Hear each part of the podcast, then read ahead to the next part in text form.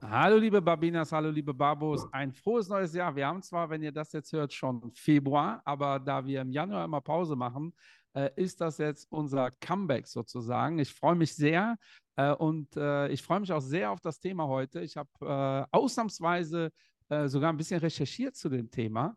Aber bevor wir zum Thema kommen, wie immer, lieber Endrit, lieben Gruß, wo steckst du? Wie war dein Jahresstart?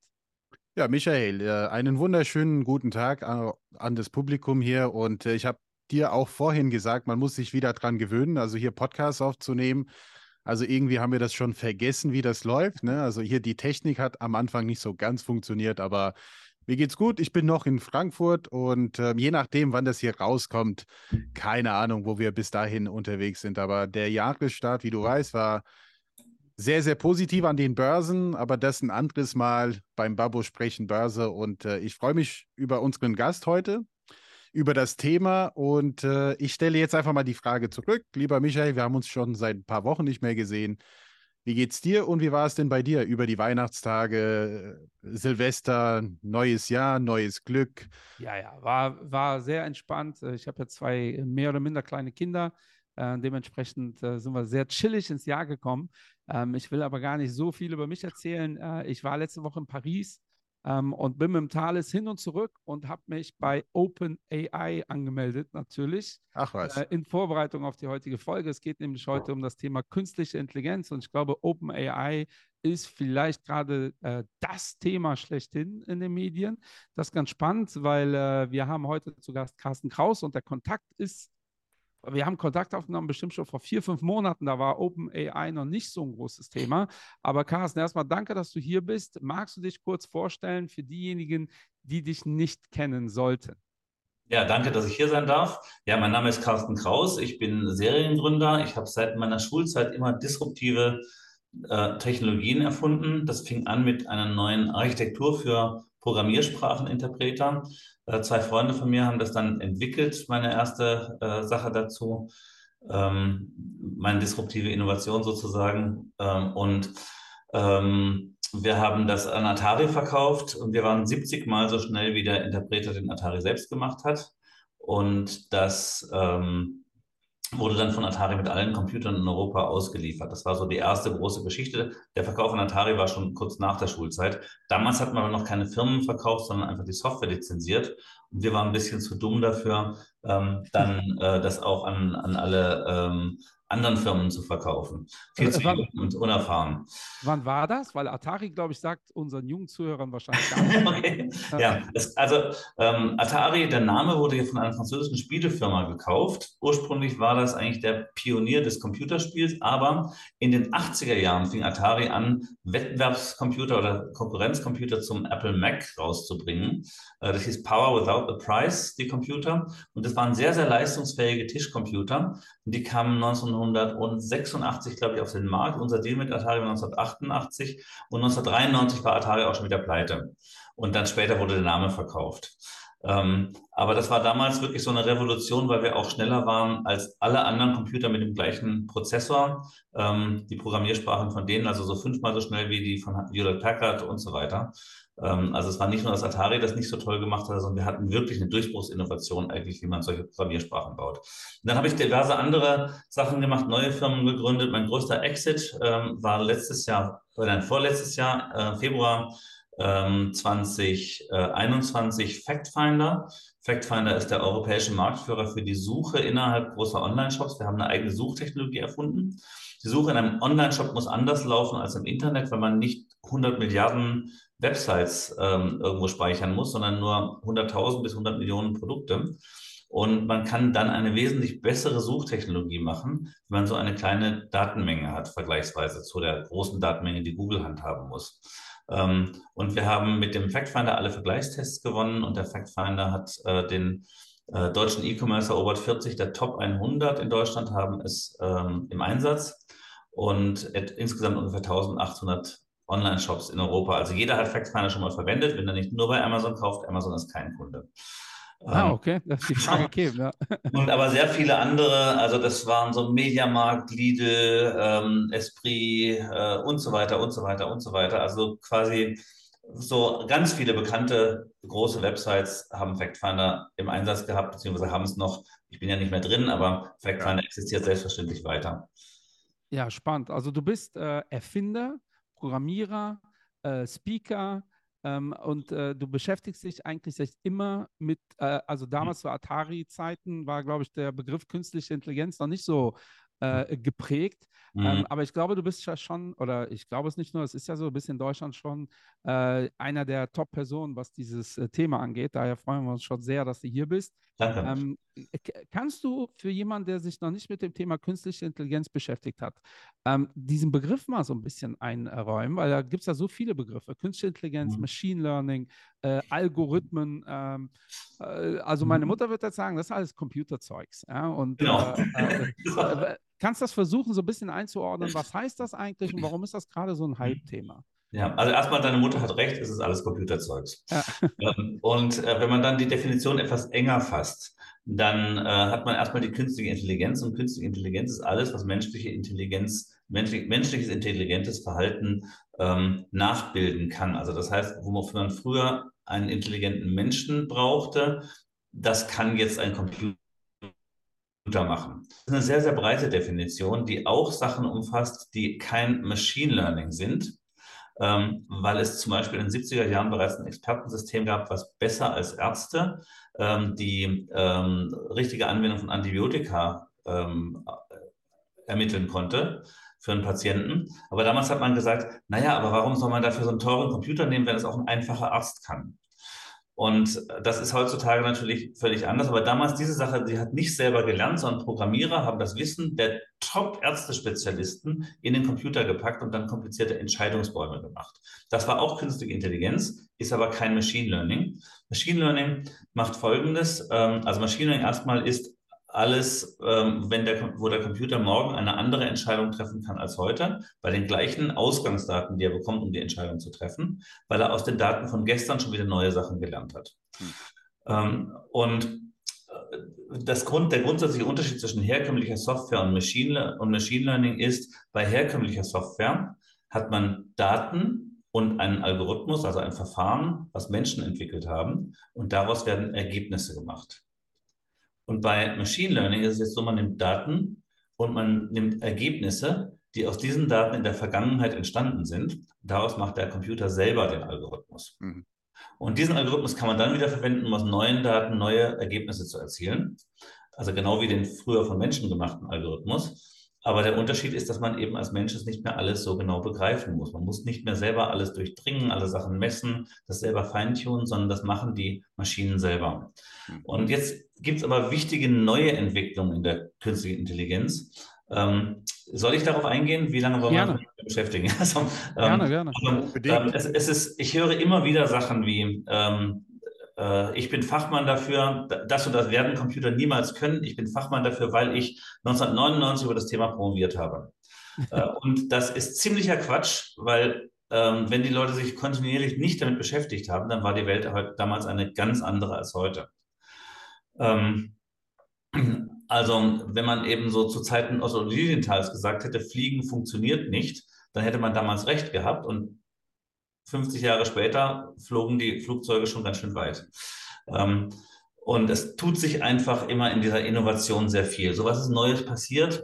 Großer Durchbruch 2007. Ähm, die äh, Deep Convolutional Neural Networks, also ein neues Verfahren, was damals entwickelt wurde, ähm, haben die Grundlage gelegt, mit der man später das maschinelle Sehen viel besser machen konnte. 2012 gab es erstmals ein KI-Verfahren, was das Sehen besser machte als von Menschen optimierte Verfahren. Und seitdem hat, haben die von Menschen optimierten Verfahren nie wieder diesen Thron zurückerobert. Ähm, durch diese Deep Convolutional Neural Networks sind auch Sachen möglich geworden, wie dass ein Computer unabhängig vom Sprecher die Sprache gut erkennt, also was jedes Handy heutzutage kann. Ähm, das waren Sachen, die gingen vorher einfach nicht. Und das sind nicht einfach logische Weiterentwicklung der Programme, die ähm, als Neural Networks in den 90er Jahren verwendet wurden, sondern das sind andere Verfahren, die zwar mit dem anderen was gemeinsam haben, aber wo man was ganz anders macht. Ähm, das ist so ähnlich wie, wie wenn man eben sagt, eine Sänfte ist doch sowas ähnliches wie eine Kutsche. Ähm, damit kann man Menschen von A nach B transportieren, aber die, die Kutsche hat halt Räder und damit wird alles viel effizienter. Ja. Ähm, und da ist ein, da ist eine wichtige zusätzliche Erfindung gemacht worden zu der Kabine, wo der äh, Getragene drin sitzen kann, nämlich die Räder. Ähm, und dann gibt es weitere neue Verfahren. 2016 äh, hat AlphaGo erstmals ähm, das Computer, nicht der Computer, das Brettspiel Go gegen Menschen gewonnen. Mhm. Ja. Äh, also gegen die besten Spieler der Welt gewonnen. Und das war eine so tief einschneidende Geschichte für die asiatischen Länder, wo Go ein Nationalspiel ist, so ähnlich wie Schach das bei uns ist, ähm, dass China danach gesagt hat, also die haben ja jetzt nur gegen Koreaner gewonnen mit dem AlphaGo, jetzt nehmen wir unseren besten chinesischen Spieler. Dann hat AlphaGo auch wieder gewonnen. Und dann haben sie gesagt, okay, wenn es das kann, dann wird es alles können. Und dann haben sie beschlossen, KI muss bis, müssen wir bis 2030 weltweit absolut führend sein und haben das als einen entscheidenden Punkt in ihr nationales äh, Wohlstandsprogramm aufgenommen.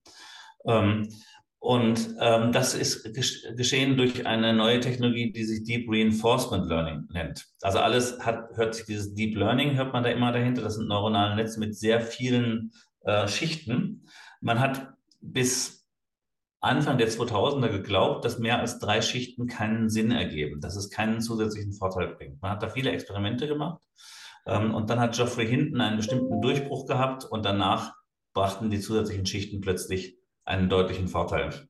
Mhm. Äh, und ähm, dieses Deep Reinforcement Learning, damit können Computer eigene Strategien entwickeln, indem sie Sachen selber ausprobieren und dann optimieren.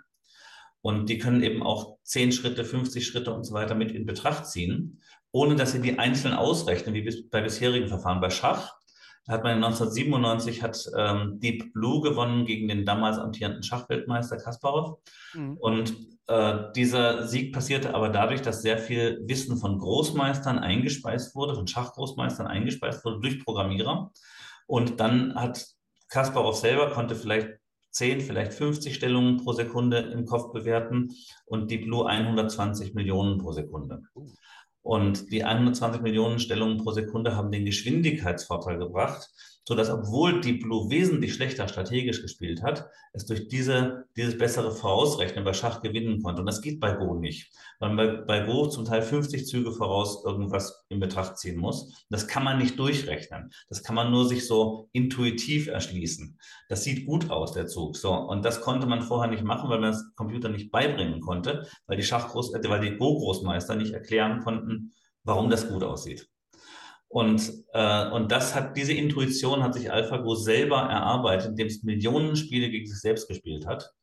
Und äh, dadurch hat es selber Strategien entwickeln können. Und bei allen Sachen, wo man jetzt experimentieren kann, können damit neuronale Netze eigene Strategien entwickeln.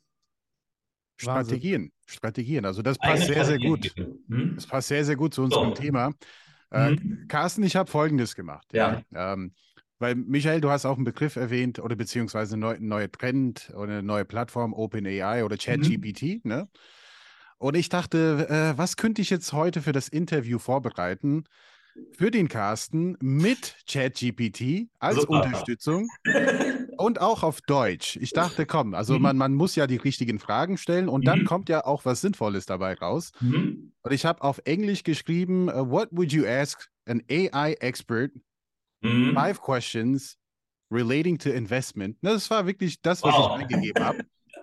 Aber bitte auf Deutsch. Please write okay. it in German. Ja, ja. Mhm. Und ich habe jetzt hier fünf Fragen. Okay, cool. und ich möchte, ich möchte erstmal eine Frage vorlesen. Ähm, und das passt ja auch mit dem, was mich auch interessiert. Also, wie ist die zunehmende Verbreitung von AI auf die Arbeitswelt? Also, wie, die, wie wirkt sich die zunehmende Verbreitung von AI auf die Arbeitswelt, weil wir sind hier bei, wir sind Investoren, wir arbeiten für Investmentfondsgesellschaften und mhm. ich frage mich, also wie lange brauchen wir oder braucht AI, bis sie vollständig unsere Jobs ersetzen kann? Oder vielleicht auch für Podcaster, das kann ich mir auch gut vorstellen. Mhm. wenn sie solche Fragen Mhm. vorbereiten kann, dann Mhm. kann sie genauso solche Fragen auch wunderschön beantworten. Mhm. Und dann kann das auch AI von mir aus auch gerne einsprechen.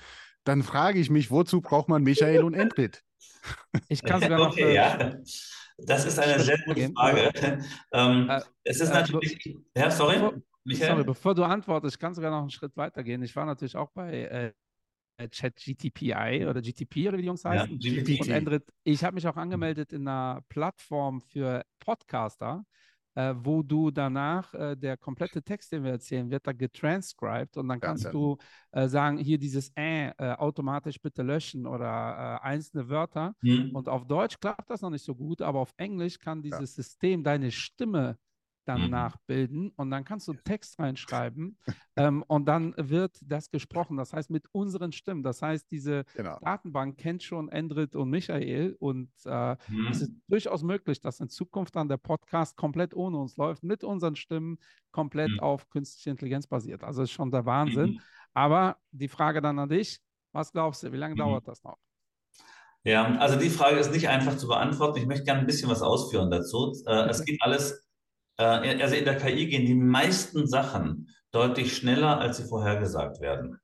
Hm. Also als sie von dem Mainstream der, der Forscher vorhergesagt werden. Ähm, das gilt nicht für das autonome Fahren. ähm, so, und weil es nicht fürs autonome Fahren geht und, gilt und das so stark in der Öffentlichkeit steht, glauben alle Leute, es kommt alles viel langsamer, als man denkt. Das gilt definitiv nicht für die meisten Dinge, die als Durchbruchsinnovationen in der KI da waren. Ähm, und jetzt kann man sich auch darüber streiten, ob nicht Autos inzwischen schon besser fahren könnten als Menschen, aber man eben eine tausendmal bessere Leistung haben möchte, die sehr viel schwerer zu erzielen ist. Ähm, das ist meine Auffassung dazu. Aber nonetheless, ähm, ähm, also das ist eine ganz wichtige Geschichte. Zwar beim, beim Go war es noch so, dass im Februar ein bekannter Trendforscher, der sonst gute Vorhersagen gemacht hat, gesagt hat, im Februar 2016 gesagt hat, es dauert noch zehn Jahre, bis, ähm, bis, beim, bis bei Go der, ähm, der Computer gegen die besten Menschen gewinnt. Und das war nicht nur er, der das sagte, sondern das sagten die KI-Forscher, die meisten.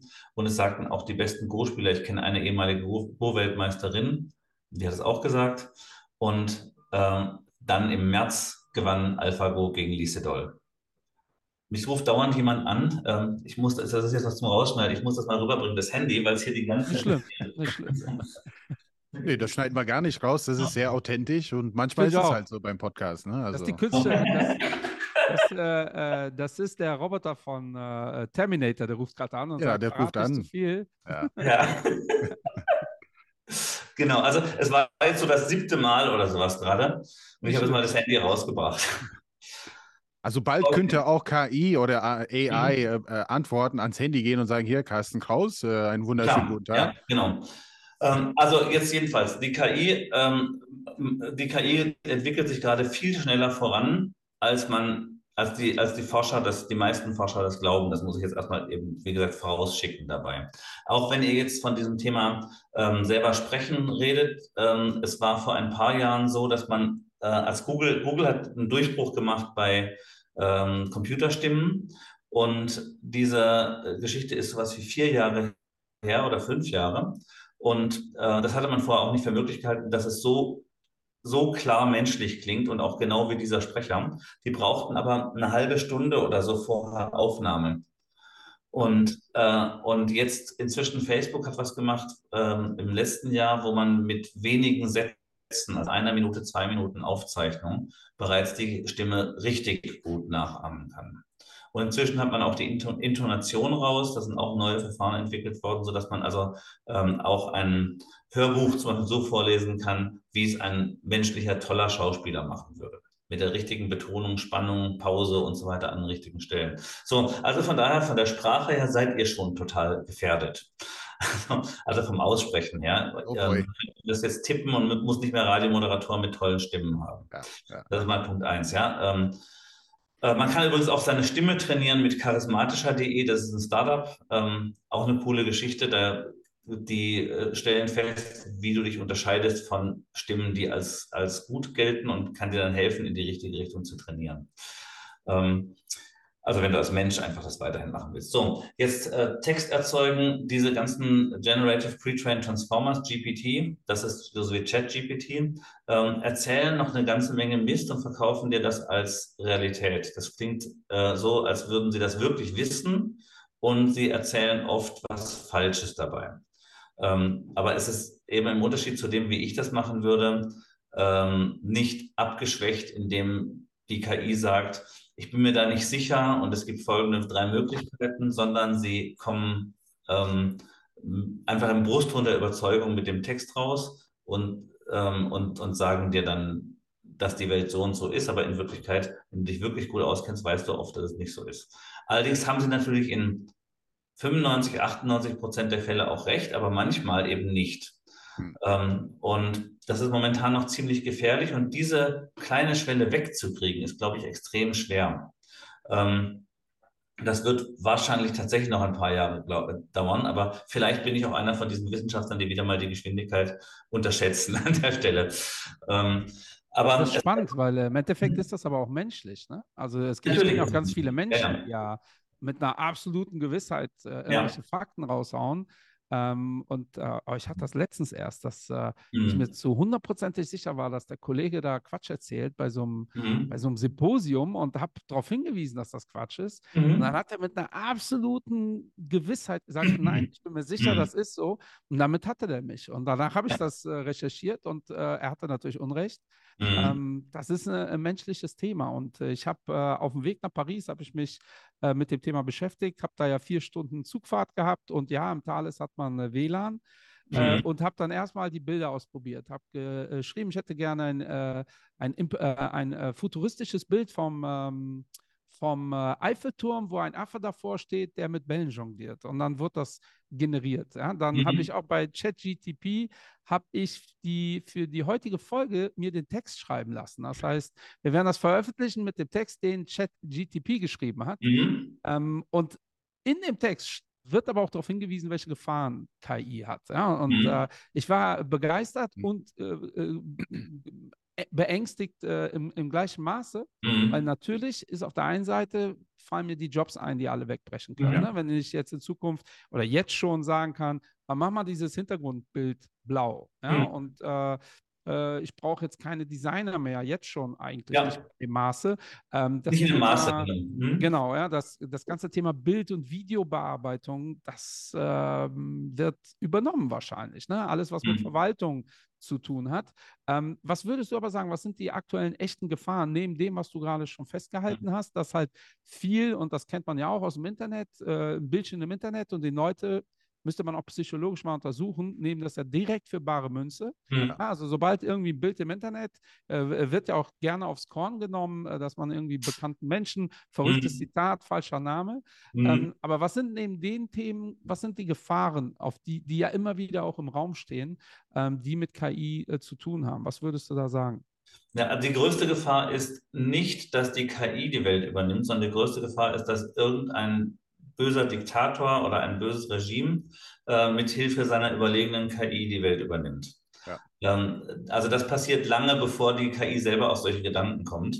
Ähm, und das Gleiche gilt auch für die Arbeitswelt. Also es passiert, es ist nicht die Gefahr, dass die KI uns die Arbeitsplätze wegnimmt, sondern irgendjemand, der die entsprechenden KIs einsetzt, ähm, ist halt viel produktiver und macht die Sachen dreimal so schnell dadurch, dass er die passenden KIs einsetzt. Also jetzt beim Designer zum Beispiel, du brauchst den Designer schon noch meiner Ansicht nach, wenn du das wirklich Gutes machen willst. Ähm, aber äh, der Designer kann sich dadurch so stark unterstützen lassen, ja. dass der einfach viel produktiver wird. Und das heißt, im Endeffekt brauchst du eben dann irgendwann nur noch ein Drittel der Designer und nur noch die wirklich guten. Und so jemand, der dir einfach so ein Standardbild macht, den brauchst du nicht mehr, weil das macht die KI für dich. Ja. Ähm, und also der Designer, der auch auf den Gedanken kommt, was wäre das richtige Bild, um das zu illustrieren? Und wie müsste dieses Bild komponiert sein und so weiter? Das brauchst du auf jeden Fall noch aktuell.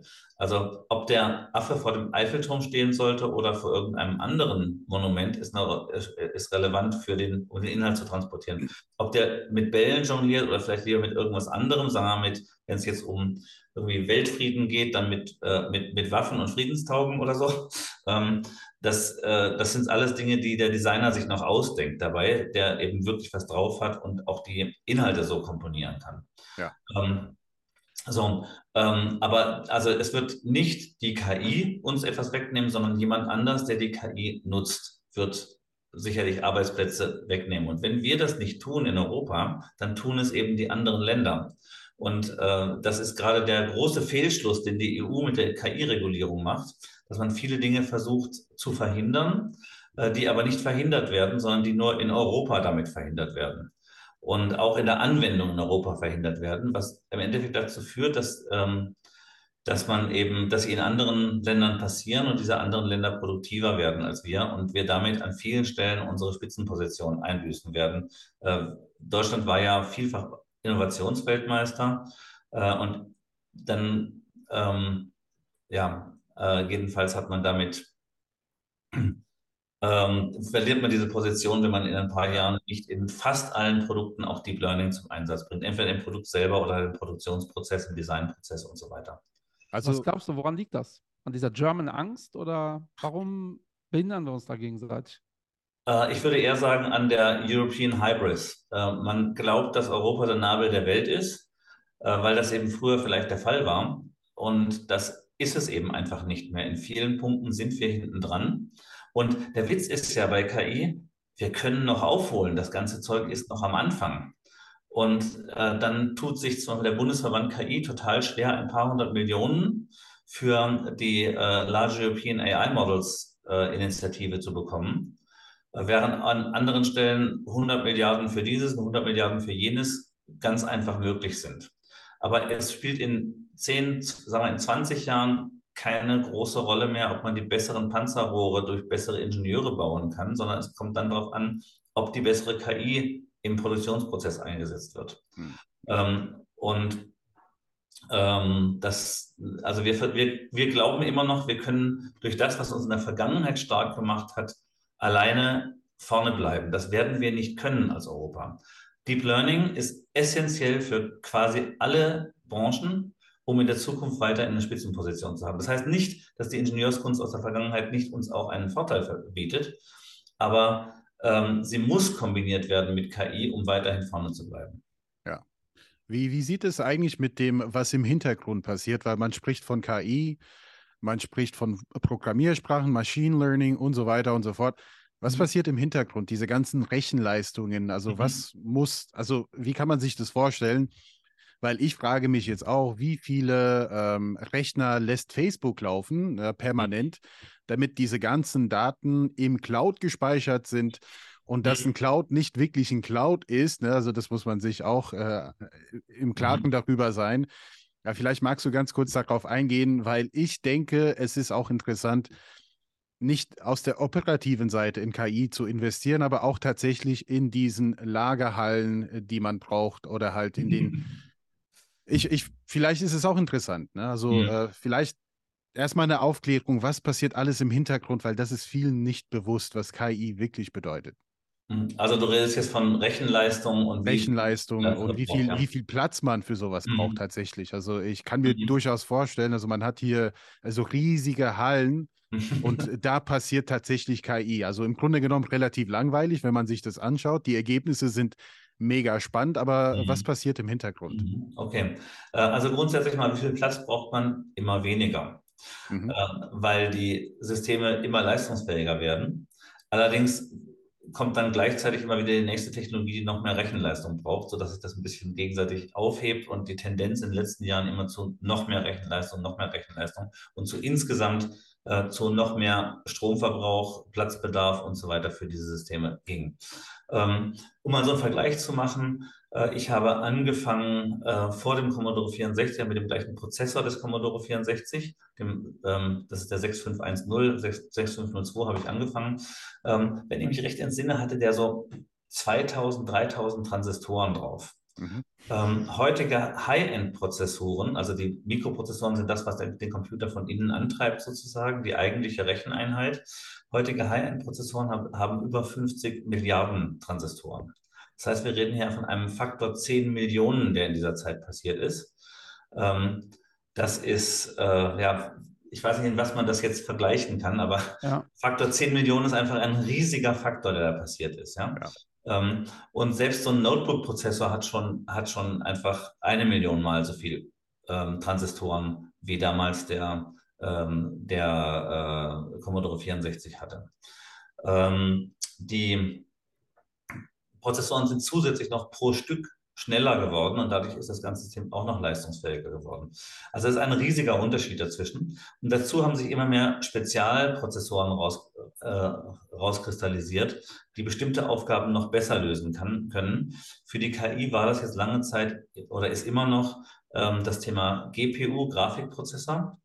Und das ist das, was so äh, von Nvidia, AMD und so weiter auf den Markt gebracht wird, als Zusatzkarte, die man in den Computer einbauen kann oder die zum Teil eben auch schon drin ist heutzutage. Ähm, Apple integriert solche Sachen inzwischen in seine Prozessoren. Ähm, also in dem eigentlichen Prozessor Baustein ist bereits so ein, äh, ein System drin, nicht nur ein Grafikprozessor. Intel macht auch Grafikprozessoren rein, sondern auch extra für KI. Ähm, also ab dem M1-Chip hat Apple bereits entsprechende Rechenleistung drin, dass man recht anspruchsvolle KI-Aufgaben wie unser Casablanca zum Beispiel direkt mit dem Prozessor lösen kann. Ähm, so, äh, und so eine GPU ist anders aufgebaut von der Struktur her. Da geht es darum, dass sehr viele ähm, Einheiten immer das Gleiche verarbeiten müssen. Also so wie man eben jedes Pixel auf so einem Bildschirm verarbeiten möchte, das ist eine Sache, die kann man sehr gut im Gleichtakt machen. Und wenn man immer solche gleichen Aufgaben hat, kann man manche Teile des Prozessors nur einmal machen für 256 gleiche, die damit getaktet werden. Dadurch spart man eine ganze Menge Transistoren. Das Ganze wird deutlich effizienter durch so eine Grafikkarte gegenüber einem normalen Prozessor, der eben alle Möglichkeiten haben muss. Deshalb haben diese, äh, diese GPUs äh, zum Teil 10.000 und mehr Prozessoren sozusagen drin, aber die Prozessoren können nicht so vielseitig eingesetzt werden wie in der CPU, wie im eigentlichen Rechenteil. Aber für manche Aufgaben sind sie eben genauso leistungsfähig oder können das Gleiche tun. Aber ich habe dann 10.000 davon. Statt im normalen Prozessor habe ich heutzutage so acht ungefähr, acht Prozessorkerne. Ähm, und die größten haben so 256 Prozessorkerne, so großes, dicke Serverprozessoren. Ähm, so, und durch diese Geschichte, ähm, dass man eben auch noch Spezialhardware für solche Aufgaben entwickelt, wird es noch leistungsfähiger. Ja. Wir haben also einen, einen Leistungszuwachs, der in die hunderte Millionen Faktor, hunderte Millionen geht gegenüber der Zeit, als ich damals als Kind angefangen habe, als eines der ersten Kinder, die damals irgendwas gemacht haben, angefangen habe ähm, zu programmieren.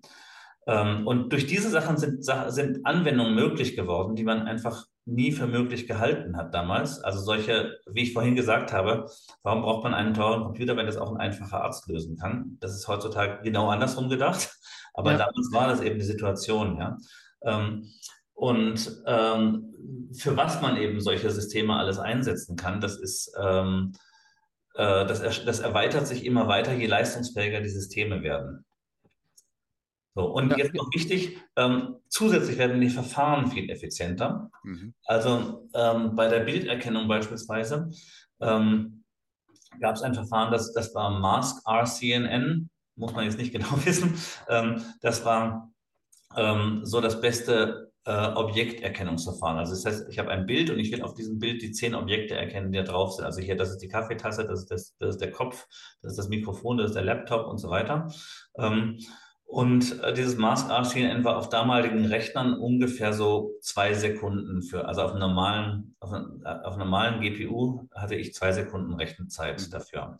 Das heißt, es war nicht einsetzbar für Videoanalyse. Ähm, wenn ich aber jetzt dieses, ähm, dann kam, und dann kam YOLO raus, You Only Look Once, nicht Live, sondern Look Once.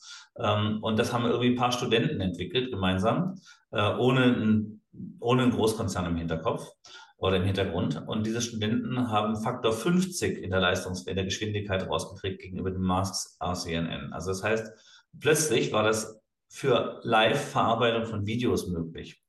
Ähm, also es kommen eben nicht nur schnellere Prozessoren raus, sondern zusätzlich kommen auch extrem leistungsfähige Verfahren raus, die viel schneller werden. Und irgend sowas ist bei ChatGPT passiert. Hm. Davor hat diese Generative Pre-Trained Transformers ähm, viel mehr, also die hätte man niemals auf Millionen von Leuten so skalieren wollen. Und dazu haben sie normalerweise so ein, also ein Transformer-Modell hat einen gewissen, ähm, also das ist ein, ein, ein Transformer-Modell ist eine KI, die Sequenzen verarbeitet. Also ein Satz ist ein, eine Sequenz von Worten, ein Wort ist eine Sequenz von Buchstaben, ein Text ist eine Sequenz von Sätzen und so weiter. Und ähm, man hat normalerweise bei so Transformers maximal zweieinhalbtausend ähm, Wörter zurückschauen lassen. Und je länger diese Sequenz ist, desto mehr Rechenleistung braucht der Transformer dafür. Und das macht man einfach nicht unendlich lang. Und zweieinhalbtausend Zeichen sind aber viel weniger, als was ChatGPT in langen Konversationen mit mir, äh, zweieinhalbtausend Worte sind, als, als was ChatGPT in langen Konversationen mit mir ähm, aufbringt. Und die haben es irgendwie geschafft, das signifikant zu erweitern und gleichzeitig die Rechenleistung, die sie dafür brauchen, wahrscheinlich ganz, ganz stark zu reduzieren. Also auch wenn jetzt äh, viele Leute oft nicht mehr draufkommen auf ChatGPT, ist es ganz phänomenal, wie viele Leute noch draufkommen. Mhm. Und äh, da ist irgendwas Großes passiert. Also bei allen Sachen, wo Leute sagen, ja, Google kann das mit Lambda ja auch und andere können das aufholen. Das ist nicht nur die Qualität des Sprachmodells, sondern auch die Art und Weise, wie, wie sie diese äh, Verarbeitung von vielen, vielen Usern wirklich effizient hinkriegen. Ja. Ja. Also ich frage mich da zwei Sachen. Erstmal, warum ich mhm. immer noch anklicken muss, wo sind die Ampeln äh, bei diesen, äh, bei diesen äh, Bist du Human äh, äh, Clickboxen? ne? Weil äh, ich glaube, die, die Signifikanz oder die, die Einfachheit, das zu umgehen mit künstlicher Intelligenz, behaupte ich mal, ist relativ einfach. Und äh, dafür fand ich äh, deine letzte Passage so wichtig. Wir werden halt relativ oft gefragt, ja, ich möchte in sowas investieren, künstliche mhm. Intelligenz. Mhm. Und für viele ist das halt ähm, mhm. total abstrakt. Und die Frage mhm. kommt auch oft, äh, kann ich direkt in OpenAI investieren? Das geht nicht. Du hast ja schon ein paar Unternehmen genannt, äh, in die man investieren kann, worauf der eine oder andere, der sich noch nicht mit der Materie beschäftigt hat, ähm, gar nicht kommen würde. Natürlich die ganzen Zulieferer, die ganzen Hersteller, die ganzen Prozesse. Das ist auch der Grund, warum man das volkswirtschaftlich so wichtig ist, das voranzutreiben. Natürlich mhm. fallen hier oder da ein paar äh, Stellen weg, äh, mhm. aber wir schaffen unfassbar viele produktive Stellen auf einem anderen Punkt. Was mhm. sind die Bereiche, auf die du dich konzentrierst? Und wenn jetzt unsere Zuhörer ähm, hier zuhören, ähm, äh, äh natürlich hören die zu, also aber wenn unsere Zuhörer sich fragen, ich möchte in dem Bereich schon mal vorab, äh, äh AI ist ein gehypter Bereich und da ist immer mit Investments, ist es immer zumindest schwierig, mhm. einfach irgendwas zu kaufen, nur weil AI draufsteht, damit wäre ich schon ganz vorsichtig. Also man mhm. muss wirklich reinschauen, aber was glaubst du, was sind so die Bereiche, auf die du dich fokussierst und die interessant sind für Investoren äh, in naher Zukunft? Also ich selber bin ja kein so großartiger Investor. Also ich investiere in Startups, da kenne ich mich aus. Ähm, aber ich, also ich bin Business Angel, bin aktuell in acht Firmen investiert. Das sollen 20 werden. Ich habe auch eine Vollzeit-Mitarbeiterin inzwischen, die da äh, Screenings macht und mit den Leuten auch die Betreuung übernimmt teilweise. Also ich bin natürlich auch noch involviert. Aber viele Sachen, da kann sie helfen beim Business Canvas und solchen Geschichten. Ähm, ähm, aber äh, Investition in Aktien ist nicht meine Stärke. also, äh, wobei ich tatsächlich wesentlich besser fahre als mein Vermögensverwalter mit dem, was ich selber investiert habe. Ähm, das ist schon mal positiv, äh, negativ, je nachdem, wie man sieht. Ja, aber ich habe, ähm, ich habe nicht ähm, im Wesentlichen in, in AI-Firmen investiert, weil ich der Meinung bin, dass sehr vieles tatsächlich overhyped ist, ähm, zu hoch äh, vom Multiple her oder ähm, gewichtet ist. Ich habe mir mal so ein Modell gebaut, wo ich quasi äh, Wachstum und dann Wachstumschancen und so weiter reinstecken kann ähm, und die aktuelle Größe und so weiter. Dann kommt so raus, was mein Modell der Meinung wäre, was, ist, was die, was die äh, Firmen wert wären. Und da sind eigentlich alle Firmen, die AI ganz groß draufschreiben, viel zu teuer. Ja. Obwohl AI grundsätzlich eine viel größere Zukunft hat, als man das aktuell sieht. Ja. Ähm, äh, äh das ist spannend. Äh, immer mhm. noch, weil ich habe ähm, vor ein paar Tagen mir angeschaut, äh, einen relativ bekannten ETF zum Thema AI. Mhm. ich glaube, der hat letztes Jahr 70, 72, 73 Prozent verloren. Mhm. Ähm, und äh, dann neigen Menschen ja dazu, ist ja halt psychologisch, ne? wie beim Casino, mhm. ist jetzt dreimal rot gekommen, ja, es mhm. muss ja mal schwarz kommen. Äh, die äh, äh, Wahrscheinlichkeit natürlich bleibt gleich und jetzt mhm. denkt man natürlich, ja, 70 Prozent runter, ähm, mhm. dann ist muss es ja hochgehen. Ja? Und das habe ich auch ja. schon oft gehört und ich meinte, es kann mhm. nochmal 70 Prozent runtergehen und danach nochmal 70 Prozent runter. Das ist das Schöne, wenn es runtergeht, äh, kann man das Spiel relativ lange so weiterspielen. Äh, meinst du immer noch, dass die meisten die sich so branden, AI-Firmen, ähm, ähm, äh, aktuell overhyped und immer noch zu teuer sind, Stand der Dinge ähm, jetzt. Also ja, ohne dass ich mich jetzt wirklich gut mit Investments auskenne, muss ich dazu sagen. Ja, also ähm, ich liege auch nur, also ich seit letztem Sommer, äh, also seit vorletzten Sommer, wo es quasi anfing, abwärts zu gehen, liege ich auch nur noch wenige Prozent im Plus. Äh, meine, mein Vermögensverwalter liegt, äh, liegt nur wenige Prozent im Minus. Ähm, und ähm, äh, bestimmte Firmen haben natürlich trotzdem gewonnen in der Zeit, äh, aber das sind dann eher auch so Spezialthemen, mit denen man sehr gut gewinnen konnte. Ähm, äh, ja, so zu AI. Man muss dazu sagen, das ist extrem schwierig für jemanden, der nicht drinsteckt, die Details zu, äh, zu, ähm, äh, zu durchschauen, weil viele Firmen nutzen AI-Technologien, um ein AI-getriebenes Produkt zu entwickeln, aber sind selber keine KI-Entwickler. Das ist bei den Startups jetzt sehr wichtig. Ja? ja? Das heißt, wenn jetzt ein Startup irgendwas Tolles mit KI macht, also ich sag mal, irgendwelche Krankheiten vorhersagt zum Beispiel, ähm, dann, ähm, dann heißt das, sie haben eine, in der Regel heißt es, sie haben eine fertige KI genommen und haben die auf, ihre, ihr, auf, auf ihr Aufgabengebiet trainiert, sind keine KI-Entwickler. Und wenn das nicht patentierbar ist, und das ist es häufig nicht, dann haben die eigentlich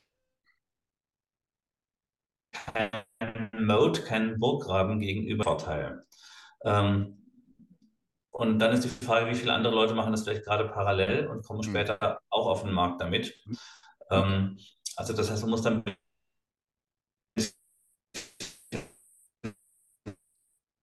Wir haben jetzt eine kleine Differenz. Sein wirklich was radikal Neues selber entwickelt oder es zumindest schafft. Hm? Was sagst du? Wir hatten ah. jetzt eine kleine Interferenz. Du warst kurz weg. Äh, äh ich hm. weiß nicht, ich kann Endrit sehr gut sehen. Ähm, ja. Bei dir hm. sieht es jetzt auch wieder gut aus. Äh, du okay. warst gerade abgehackt, dein WLAN. Äh, ich oh. sag ja, du wirst, du wirst äh, von irgendeiner KI gehackt irgendwo. Ja, äh, aber jetzt läuft alles wieder super flüssig. Okay, gut. Okay, also ich habe gesagt, viele Firmen, äh, viele Star bei Star, also bei großen Firmen geht es ja auch mehr um die Produkte, um die Marktwahrnehmung und so weiter. Da seid ihr viel mehr Spezialisten als ich. Mhm. Ähm, bei kleinen Firmen ist es so, dass ich, ähm, also beim Startup, wo, ich, wo man investiert, muss man gucken, ob das Startup selber ähm, KI-Technologien entwickelt oder ob es nur fertige KIs verwendet. Und wenn es fertige KIs verwendet, dann hat es vielleicht eine kreative Idee gehabt, wie man diese KI verwenden kann. Aber wenn das nicht patentierbar ist, können es einfach andere Leute leicht nachmachen. Es gibt heutzutage ähm, eine ganze Anzahl von KI-Experten, nein, oder sagen wir von, von KI-knowledgeable Leuten, die von der Uni kommen. Nicht alle sind Experten, aber es gibt Leute, die sowas in der Anwendung ganz wunderbar beherrschen. Und es ist keine Schwierigkeit mehr, jemanden zu finden, der dir irgendeine Bilderkennung aufsetzt und die, die neu trainiert und auch die, die Bilder, die da reinkommen, vorverarbeitet. Das ist eine wichtige Aufgabe dabei. Du kannst nicht einfach alle Bilder einfach so nehmen, musst ein paar Sachen richtig einstellen und so weiter. Ähm, aber das wissen die Leute heute, das haben sie alle gehört an der Uni. Das heißt, wenn du jemand, wenn du jetzt was machst, wie äh, du erkennst irgendwas mit Bildverarbeitung in einer tollen App, also keine Ahnung, welche Blume ist das oder welche Krankheit ist das oder was auch immer, ähm, dann ist die Frage, wie viel, wie viel Innovationshöhe steckt in diesem Startup und wenn Sie keine patentierbare Innovationshöhe haben, wie viel Vorsprung haben Sie am Markt? Ähm, oder mit, der, mit dem ausgereiften Product Market Fit, der aus irgendwelchen Gründen nicht komplett visible ist, weil sobald er komplett visible ist, also die Usability und der Nutzen und so weiter, das ist 100% visible, kann jemand Neues, der einfach mit zehnmal so viel Marketingkapital da reingeht, das Ding nachmachen. Und der Neue ist dann oft ein großer Anbieter, der sagt, wir machen das jetzt auch. Und dann ähm, dann übernimmt er den Markt einfach. Also so, so sehe ich das. Deshalb investiere ich in solche Firmen, die irgendwas machen, was jeder auch machen kann. Äh, KI-mäßig investiere ich in der Regel nicht, außer ich sage, das, das Team ist super toll und die werden den Markt einfach viel schneller bearbeiten als andere. Ja, ja, das äh, sehe ich übrigens genauso. Wir hören das relativ oft, äh, dass mhm. Äh, Leute auf uns zukommen und äh, zum Beispiel äh, Vermögensverwaltung anbieten wollen und das alles mhm. KI-basiert. Mhm. Dann ist das halt kein transparentes Thema. Mal davon abgesehen, dass ich das natürlich nicht äh, verstehen würde, erstmal auf Anhieb, ähm, mhm. wollen die ja auch diese Informationen nicht preisgeben. Und dann ja. ist ja die Aussage einfach nur, ich habe hier was, das funktioniert super toll hm. ähm, und äh, äh, habe aber natürlich keine Erfahrung und äh, die, die, es gibt es noch nicht so lange. Also mhm. vertraut erstmal ähm, und es ist für, für, für die Person auf der anderen Seite absolut intransparent. Ähm, mhm. Ähm, und, und, das macht die Bewertung eines solchen Produktes mhm. ja schon super ja. schwer. Ähm, und äh, erfahrungsgemäß passiert dann doch irgendetwas, was dann nicht so mhm. äh, äh durchdacht war oder geplant war oder doch eine Überraschung. Ähm, und dann wird halt Geld verbrannt. Ne? Daher bin ich aus Investoren, also so begeistert ich bin für das Thema KI. Mhm. Aus Investmentsicht bin ich da tatsächlich sehr vorsichtig äh, mhm. weil es schwer nachvollziehbar ist. Und wenn wir dann so eine konservative Strategie haben, äh, die dann in Nvidia investiert und solche Themen, mhm. das sind genau die Strategien, die aber vorletztes Jahr, als das Thema so gehypt worden ist, äh, mhm. äh, ja sowas von äh, abgehangen worden sind, weil so richtig äh, durch die Decke gegangen sind natürlich die Themen, die spektakuläre ähm, Projekte versprechen können. Ja? Und nicht, ich mhm. ja, äh, ein Zulieferer. Das sehe ich mhm. als äh, ganz großes ja. Problem an. Ähm, ein weiteres Problem oder eine weitere Angst, die ich glaube, identifiziert zu haben, ist mhm. die, dass äh, KI sich äh, dann irgendwann verselbstständigt. Ja? Und ich rede mhm. jetzt nicht von ähm, hier Terminator-Situationen, mhm. die wollen uns alle eliminieren, ähm, sondern dass halt in den Unternehmen dadurch, dass die KI sich so weiter vorschreitet, der Mensch ist nun mal bequem, irgendwann die Expertise fehlt, noch zu durchschauen, was da passiert. Ähm, mhm. Das sehe ich als ganz groß. Also, äh, äh mhm. ich würde gerne, dass mir die Angst nimmst, gerne, weil das äh, würde mhm. mich entspannen. Ähm, und ein weiteres Thema ist dieses, du hast eben gesagt, ähm, es wird schon gearbeitet an Systemen, die versuchen, Krankheiten zu prognostizieren, ja? Äh, mhm. dieses Vorwegnehmen. Mhm. Ähm, wenn wir es jetzt negativ darstellen wollen, kann man genau dasselbe spielen, zum Beispiel beim Thema äh, Steuerhinterziehung zum Beispiel. Ne? Dass ich dann mhm. irgendwann Post bekomme, äh, Herr Duarte, äh, Sie werden mit einer Wahrscheinlichkeit von 99,9 Prozent, weil unsere äh, KI das sagt, Steuern hinterziehen. Äh, wir verhaften Sie jetzt einfach mal. Ne? Mhm. Gab es ja. ja. auch sehr schöne Filme. Ich glaube, Tom Cruise hat mal so Filme ja. gemacht, mhm. äh, wo äh, Leute verhaftet wurden. Genau, ja, wo mhm. Leute verhaftet werden, weil die mhm. wahrscheinlich was oder, oder die werden das machen. Ne? Er hat es noch nicht mhm. gemacht, aber die, die, die können das äh, mathematisch kalkulieren, dass er was machen wird. Dann kommt er in Haft. Sind das, äh, ist da was dran oder ist das eher so ein psychologisches Thema? Na, die Frage ist, wie geht die Gesellschaft mit solchen Sachen um? Also das ist meiner Ansicht nach etwas sehr Gutes, was am KI-Act, an, an der EU-Regulierung ähm, mehr oder weniger verboten wird. Ähm, man muss sagen, es gibt ein paar Ausnahmen. Für militärische Zwecke dürfen die Sachen dann zum Teil trotzdem eingesetzt werden und so. Aber ähm, äh, es wird verboten, dass, der, dass, der, dass ein europäischer oder ein EU-Staat ähm, ein Bürgerscoring einführt, so wie das in China der Fall ist. Ähm, es wird verboten, dass ohne Beschluss eines Richters ähm, ähm, für den Einzelfall ähm, Beobachtungen durch äh, Straßenkameras die ganze Zeit ähm, äh, aufzeichnen und auswerten. Ähm, also das heißt, dass man quasi die ganze Zeit alle Menschen beobachtet und quasi alle unter Generalverdacht hat. Also es wird erlaubt, wenn ein Richter das beschließt, um bestimmte Straftaten aufzuklären oder Straftaten, von denen man irgendwo einen Hinweis hat, äh, zu verhindern. Ähm, aber es muss eben immer ein menschlicher Richter beschließen an der Stelle. Und solange wir den Menschen an diesen Stellen in der Loop halten in Europa, halte ich das ähm, für sicher genug. Ähm, technisch wird man alles super einfach können in der Zukunft. Und äh, wir müssen natürlich auch darauf achten, dass die Menschen, die das tun, weiterhin auch unabhängige Institution, Institutionen sind. Also wir brauchen unsere Gewaltenteilung, die wir in Europa in fast allen Staaten haben. Also Polen hat ja ein bisschen angefangen, das aufzuweichen. Ähm, das ist gefährlich. Das ist auch richtig, dass die EU dagegen vorgeht. Ähm, diese Geschichten bleiben, bleiben weiterhin wichtig. Also äh, Grundlage unseres Staates wie Gewaltenteilung an manchen Stellen Human in the Loop. Ähm, so, also von daher sehe ich die Gefahr durch so etwas nicht so groß an. Das gilt nicht nur für den Staat, sondern es gilt auch die Unternehmen dürfen kein solches Scoring machen von Mitarbeitern und auch keine solchen ständigen Beobachtungen von Mitarbeitern durch Kameras, die dann automatisch ausgewertet werden, ob sich vielleicht jemand irgendwo falsch verhalten könnte und äh, ja, so und so weiter. Ähm, das sind sinnvolle Dinge meiner Ansicht nach im KI-Act. Ähm, viele andere Beschränkungen verschaffen einfach Europa einen starken Nachteil gegenüber den, ähm, gegenüber den Spielern aus anderen Kontinenten. Äh, ich möchte mal kurz auf andere Themen eingehen. Vorher hast du zum Thema Investment und AI gesagt. Ähm, also zum einen sind die reinen KI-Firmen zum Teil völlig overhyped worden. Wenn da jetzt schon so ein starker, ich habe das nicht beobachtet, so ein starker ähm, äh, Verlust passiert ist an den Börsen, dann kann das auch schon genug korrigiert haben. Ich habe es mir nicht angeschaut. Ähm, und ein anderer Punkt ist aber, dass die KI sich auch in allen möglichen anderen Dingen ein, äh, verbreiten wird und dann andere Vorteile wichtig sind. Ich möchte ein Beispiel aufhören. Ähm, Mercedes-Benz.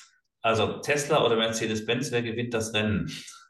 Und ähm, wir reden hier unter anderem vom Thema autonome Fahrzeuge, äh, autonome Mobilität. Und bei der autonomen Mobilität ist eben nicht nur das, nicht nur die KI, die das Auto fährt, relevant, sondern auch, was kann ich denn in der Zeit dann machen, wenn ich in dem Auto automatisch gefahren werde? Und es gibt bei Mercedes die S-Klasse und ich bin schon S-Klasse geupgradet worden von Sixt. Ähm, und die Mercedes S-Klasse fährt tatsächlich unglaublich ruhig. Ich bin auch schon mal mit, ich habe mir schon mal einen Taxifahrer gemietet, um nach Innsbruck mit dem Mercedes S-Klasse zu fahren, weil ich einfach überhaupt keine Zeit hatte. Ich musste arbeiten in der Zeit. Und ähm, also ich musste was vollbringen in der Zeit, was nicht vorzubereiten war. Ähm, und ich konnte ganz problemlos hinten drin arbeiten. Ich saß dann in dem Mercedes S-Klasse verlängert mit Platz und so weiter. Ja, so. Und äh, Mercedes hat diese Technologie. Und aktuell haben sie noch einen großen Vorsprung meiner Ansicht nach gegenüber, nach meinem Wissen, allen anderen Fahrzeugherstellern. Ähm, zumindest gegenüber Tesla. Ich habe einen Tesla S, der ist von, äh, das ist ein tolles Auto, aber als Chauffeurfahrzeug würde ich den nicht haben wollen. Hm. Und wenn die KI mich jetzt fährt, dann brauche ich ein Auto, wo ich während der Zeit arbeiten kann, ohne dass mir schlecht wird. Äh, und das gilt nicht für mich, sondern es gilt vor allem für ganz viele andere Leute. Mir wird es relativ wenig schlecht. Ähm, ich kenne so viele Leute, die, wenn sie kurz von der Straße weggucken, schon so einen Anflug von Übelkeit haben. Ja, das ist bei mir der Fall, ja. Also, sobald ja. ich lese, nach drei Minuten, schwierig. So, und im Zug hat niemand das Problem. Der Zug fährt viel ja. ruhiger. Ja, so, und äh, in der S-Klasse hat man das Problem eben viel geringer als in normalen Autos. Mhm. Und Mercedes muss mit seinem EQS, meiner Ansicht nach, äh, mit dem sie jetzt autonom fahren dürfen, ich glaube, ab diesem Jahr ab, also dürfen sie sogar 130 fahren. Sobald sie das tun, denke ich darüber nach, von Tesla umzusteigen. Mit dem EQS müssen sie vor allem die besseren Fahrwerke betonen weil ja. das den entscheidenden Unterschied macht, ob ich während der Zeit was tun kann. Ja. Und so diese Veränderungen für die Welt drumherum, die müssen wir eben auch berücksichtigen. Was wird die KI in dieser Branche verändern, womit die Branche vielleicht transformiert wird? Mhm. Und diese Gedanken ähm, machen dann den wirklichen Unterschied, wenn man das frühzeitig erkennt. Also ich habe Mercedes-Aktien gekauft, das gehört zu meinem persönlichen Portfolio. Die sind auch jetzt mal wieder ein bisschen gestiegen. jetzt bin ich auch mit denen wieder ganz gut im Plus. Ähm, aber zeitweilig war ich auch im Minus. Ja. Ähm, aber das hat die Welt noch nicht erkannt, dass es ein großer Unterschied ist, meiner Ansicht nach, ob ich ein Absolut. ruhiges Fahrwerk habe, wenn ich ja. Autobahn gefahren werde. Ja? Ich finde das allein schon deswegen so spannend, weil wir haben auch gerade Mercedes gekauft. Als, hey. ja. Und ich interviewe äh, jemanden von Mercedes in den nächsten Tagen, genau zu dem Thema. Bin mal gespannt, äh, ob er von alleine auf das Thema kommt. Ich bezweifle es fast, mhm. aber ich werde es mhm. auf jeden Fall jetzt anbringen. Äh, ich schicke dir dann auf jeden Fall eine Kopie. Ähm, ich ich finde das mega spannend, weil. Äh, das zeigt halt, also die, wir wollen ja immer diese spektakulären Sachen. Ne? Mhm. Also dieses, äh, äh, mhm. ich lasse mich scannen und dann sagt so eine Roboterstimme, okay, ähm, acht, äh, ernähr dich mal so und so, dann hast du ein mhm. Sixpack und äh, übrigens in äh, drei Jahren ist die Wahrscheinlichkeit, dass du Krebs an der Stelle hast, relativ hoch. Das sind ja die mhm. spektakulären Themen. Aber mhm. sowas Simples wie, äh, ja, was mache ich denn, wenn das Auto alleine fährt? Mhm. Es gibt ja, glaube ich, nichts Langweiligeres, als in einer 2x2-Meter-Kabine zu sitzen und äh, man macht nichts, außer aus, aus dem Fenster zu gucken. Ja? Und im genau. Zuggebiet.de ist für mich einer der Hauptgründe, ICE zu fahren übrigens, ist genau mhm. dieses Thema Arbeiten. Also ja. es ist gar nicht dieses spektakuläre und Umwelt, muss ich zugeben, ist das auch nicht. Der Hauptgrund für mich mit dem ICE lange Strecken zu fahren ist, ich kann da sehr effizient, sehr mhm. gut, wenn wir den WLAN haben, äh, arbeiten. Ähm, von den Projekten, mit denen du dich beschäftigst, was würdest du denn sagen, was ist das, was für dich am spannendsten ist, damit die Leute so ein bisschen ähm, äh, Material bekommen, äh, äh, was in deinem Kopf so vorgeht? Also äh, ich finde es tatsächlich gerade von allen Startups, in die ich investiert bin, das, was ich selbst gegründet habe, Casablanca, äh, als am spannendsten. Äh, das ist jetzt keine reine Werbeaussage, das würde ich auch genauso sehen, wenn ich von außen drauf gucken würde. Ähm, bei Casablanca, benannt nach dem Film, geht es darum, dass man sich bei Videocalls richtig anschaut. Wie, das, ihr merkt es ja gerade, ich tue das ja, ja gerade. Ja, ähm, und das war, ähm, das ist eine wirklich schwierige Technologie. Also wir haben jetzt über zwei Jahre dran geforscht. Ähm, und was wir tun, ist einfach nur Folgendes. Wir setzen eine virtuelle Kamera hinter die Augen des Gesprächspartners. Ähm, also aus Sicht des Kunden ist es so, als würde man so eine kleine Kamera auf dem Bildschirm ja. kleben, dahin, wo der Gesprächspartner ist. Aber es beeinträchtigt eben in keiner Weise das, was ich sehe, weil ich sehe dich ganz so, wie du halt auf dem Bildschirm bist. Da ist keine Kamera im Weg. Ja. Äh, und dieser Blickkontakt ist ein unheimlich wichtiger Faktor, dessen Fehlen wohl auch dazu beiträgt, dass die Leute bei Videocalls viel schneller ermüden als beim Live-Gespräch. Ja. Ja. Ähm, dazu wird weniger Vertrauen aufgebaut und es gibt einige Untersuchungen zu dem Thema. Ähm, wir arbeiten mit einer Psychologin zusammen, die auch, ähm, also die ist auch ähm, Neuroscience Scientist ähm, und beschäftigt sich sehr mit diesen Dingen, was passiert im Gehirn, wenn irgendwas passiert oder wenn irgendwas nicht passiert, wie der Blickkontakt.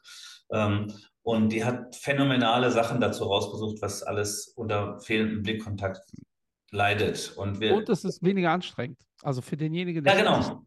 Weil äh, du guckst mich ja die ganze Zeit an. Ich mhm. gucke dich nicht die ganze Zeit an, weil ja, ich diese Software ja. nicht habe. Das heißt, mhm. wenn ich spreche, gucke ich immer mal wieder auf meine Kamera, um zu gucken, wo gucke ich eigentlich hin. Weil ich weiß, eigentlich müsste ich in die Kamera schauen. Jetzt gucke ich zum Beispiel äh, in die Kamera und dann gucke ich aber, äh, ich sehe überhaupt nicht, was passiert. Und das ist total anstrengend. Genau man ähm, der äh, referiert oder erzählt. Mhm. Und wenn ich eine große Gruppe vor mir habe, dann fällt es mir leichter, weil dann gucke ich mhm. einfach wirklich ja. äh, stupide in die Kamera. Ich, das ist wie so eine riesen Audience, das mhm. verwächt sich ja dann. Aber wenn ich mit mhm. einer Person oder mit zwei spreche, schaue ich ja rein, mhm. sind wir antrainiert, ich gucke dich jetzt gerade an. Genau. Und dementsprechend gucke ich an der Kamera vorbei. Ähm, äh, ja. Mega spannend. Also ich gucke ja. mir das auch gerne mal an. Was hältst du denn von so Sachen wie äh, Metaverse? Ja, weil da geht ja Metaverse. Ich glaube, dass Mark Zuckerberg genau das Richtige gerade tut. Und was ich befürchte, was passiert, ähm, ist folgendes. Also befürchte aus Sicht von, von, von, von Facebook befürchte. Ähm, ähm, was ich, ich befürchte, dass folgendes passiert. Jetzt wird Mark Zuckerbergs Zukunftsvision runtergebremst und dann passiert das Gleiche wie mit unserer Zukunftsvision in Deutschland von äh, Solarzellen. Wir waren der Meinung, das wird sich durchsetzen. Wir müssen jetzt die Solarindustrie fördern, fördern, fördern, haben das getan. Irgendwann hat jemand gesagt, wir hören jetzt mal auf mit dieser ganzen Förderung. Und jetzt hat China die Solarindustrie quasi komplett übernommen weltweit. Äh, alle deutschen Firmen sind nach hinten abgesagt. Man muss an solchen Themen dranbleiben, wenn man, äh, wenn man solche Themen macht. Und das wird jetzt passieren, wahrscheinlich, dass, Meta, dass, dass Facebook nur noch weiß nicht, ein Drittel investieren darf oder sowas in das Thema, hm. weil es so viel Ärger gibt, weil die da so viel Geld jetzt verbrennen. Aber bei so Deep Tech-Themen, Themen, da kann man einfach nicht sagen, wir haben es jetzt mal 20 Monate angeschaut, du hast immer noch kein Geld damit verdient, jetzt hör doch auf mit dem Scheiß. Das ja. ist genau falsch an, so einer Stelle, ja. Ähm, weil dann haben die anderen schon genug davon profitiert und ähm, und, und dann kommt jemand anders, investiert ernsthafter in das Thema und gewinnt das Thema plötzlich.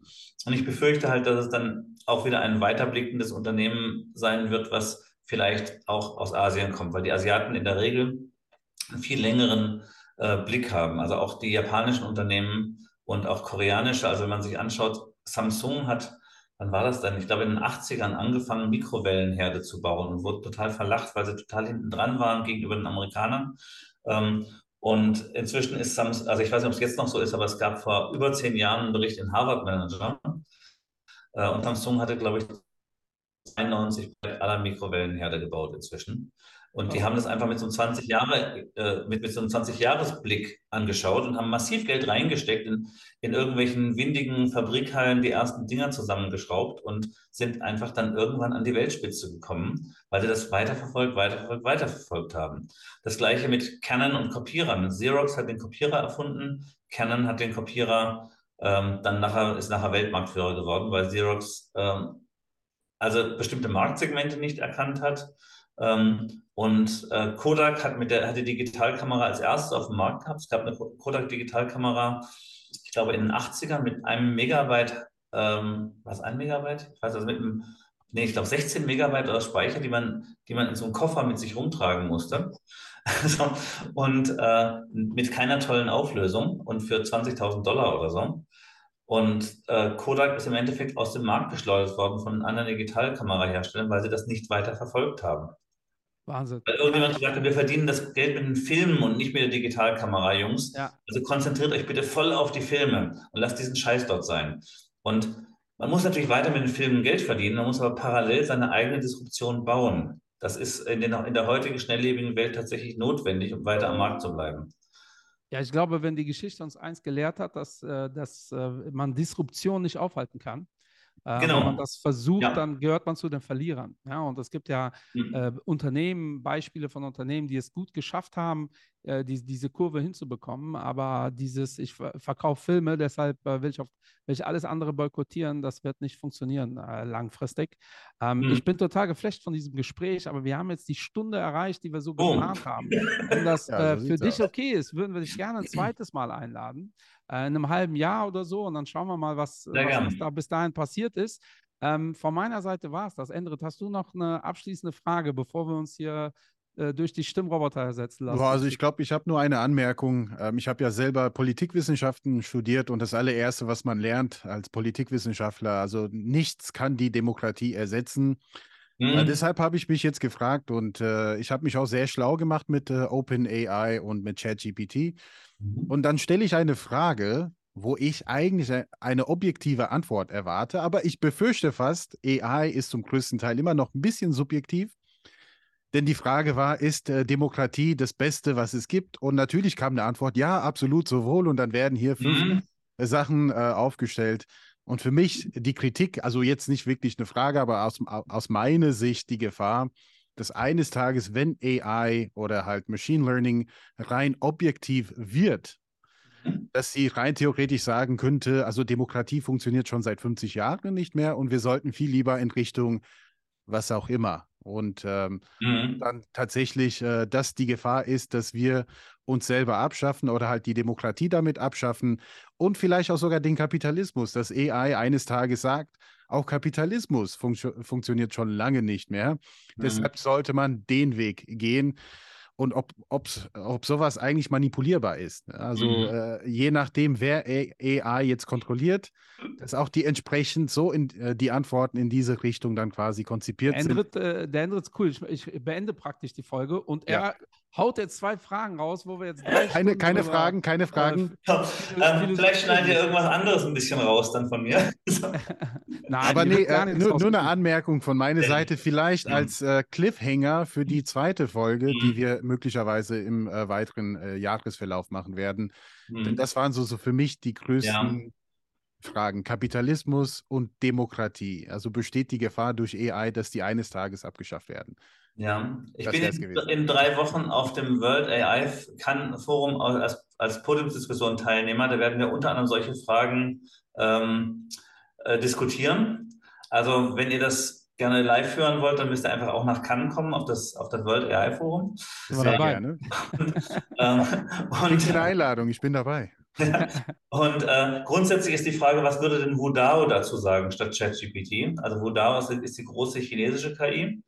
Ähm, vielleicht würde die was anderes sagen. Und genau. ich glaube schon, dass ChatGPT ein paar Kontrollmechanismen außenrum hat, äh, also nicht glaube schon, sondern es ist auch tatsächlich so, dass man das gesagt hat, damit bestimmte Antworten verhindert werden. Ob das ja. für Demokratie gilt, weiß ich nicht, aber du kannst ChatGPT nicht um Rezepte zum Bombenbauen bitten. Ja, ja. Ja, das ist auch also gut ich, so. Äh, ja, das ist auf jeden Fall gut so. Ein bisschen Kontrolle ist gut an der Stelle. Ne? Ja. Ich, ich die wichtigste Sache bei, bei, KI ist es, welche KPI gebe ich der KI? Was, wohin ja. soll die KI gehen? Und wenn ich der KI sage, du musst die Umwelt um jeden Preis schützen, dann kann es natürlich sein, dass der KI dann Aussagen macht, die für die Menschheit gar nicht gut ist. Genau. Und wenn ich der, wenn ich der KI sage, du musst die Menschheit um jeden Preis schützen, kann das langfristig vielleicht auch schlecht sein. Das ist alles schwierig, aber das diskutieren wir das nächste Mal. Ich glaube auch, dass wir eine KI, KI-Polizei brauchen ja, so, äh, die äh, wiederum kontrolliert, was da passiert. Also ich kann mir vorstellen, dass in zehn Jahren ein Video kommt, Joe Biden sagt, wir greifen jetzt, äh, Joe Biden wird es da wahrscheinlich nicht geben, aber seit Joe Biden Pendant, äh, wir greifen jetzt Russland an, äh, und dass ich dann eine KI brauche, die mir sagt, ob das Video jetzt echt ist oder nicht, ja, oder äh, dass die mhm. Stimme echt ist. Mhm. Ähm, und ich glaube schon, dass da ganz viel in die Richtung passieren muss. Ich habe nämlich, und das ist dann wirklich mein Abschluss, ich frage nämlich Krypto-Investoren immer, was ist, wenn wir dann technologisch irgendwann so weit sind, dass die Blockchain äh, geknackt werden kann. Ja? Und leider mhm. sagen 90 Prozent der Kryptoinvestoren oder Krypto-Experten, das wird nie passieren. Ah. Finde ich schon mal eine ganz kritische Aussage. Ja. Aber es gibt eine sehr junge, tolle Krypto-Expertin, die wir auch bald hier in dem Podcast haben werden, die mir gesagt hat, ey, wenn, wenn KI äh, eine Blockchain knacken kann, kann die KI auch alles andere knacken. Dann brauchen wir KI, um zu verschlüsseln, dass das nicht passiert. Fand ich eine sehr schöne äh, Formulierung. Äh, von meiner Seite war es das. Wir äh, überlassen die letzten Worte immer unserem Gast. Vielen Dank schon mal, Carsten. Äh, hat mir, äh, also, wir, also ich könnte mit dir jetzt äh, fünf Stunden mir anhören, was du zu erzählen hast. Wir schauen uns an, wie das in, in Cannes aussieht. Schon mal vielen Dank. Letzten Worte gehören dir. Ja, vielen Dank für das spannende Interview. Ich hätte gerne noch drei Stunden weiter mit euch geredet. Ihr habt schöne Fragen gestellt. Die Themen sind alle wichtig und KI sollte auch jedem wichtig sein, dass er sich damit auseinandersetzt. Und zwar nicht nur aus Investorensicht, sondern auch um die persönliche Zukunft auf eine möglichst gute Weise zu gestalten. Vielen Dank, Carsten. Bis Dankeschön. Ciao, ciao. Dankeschön. Tschüss.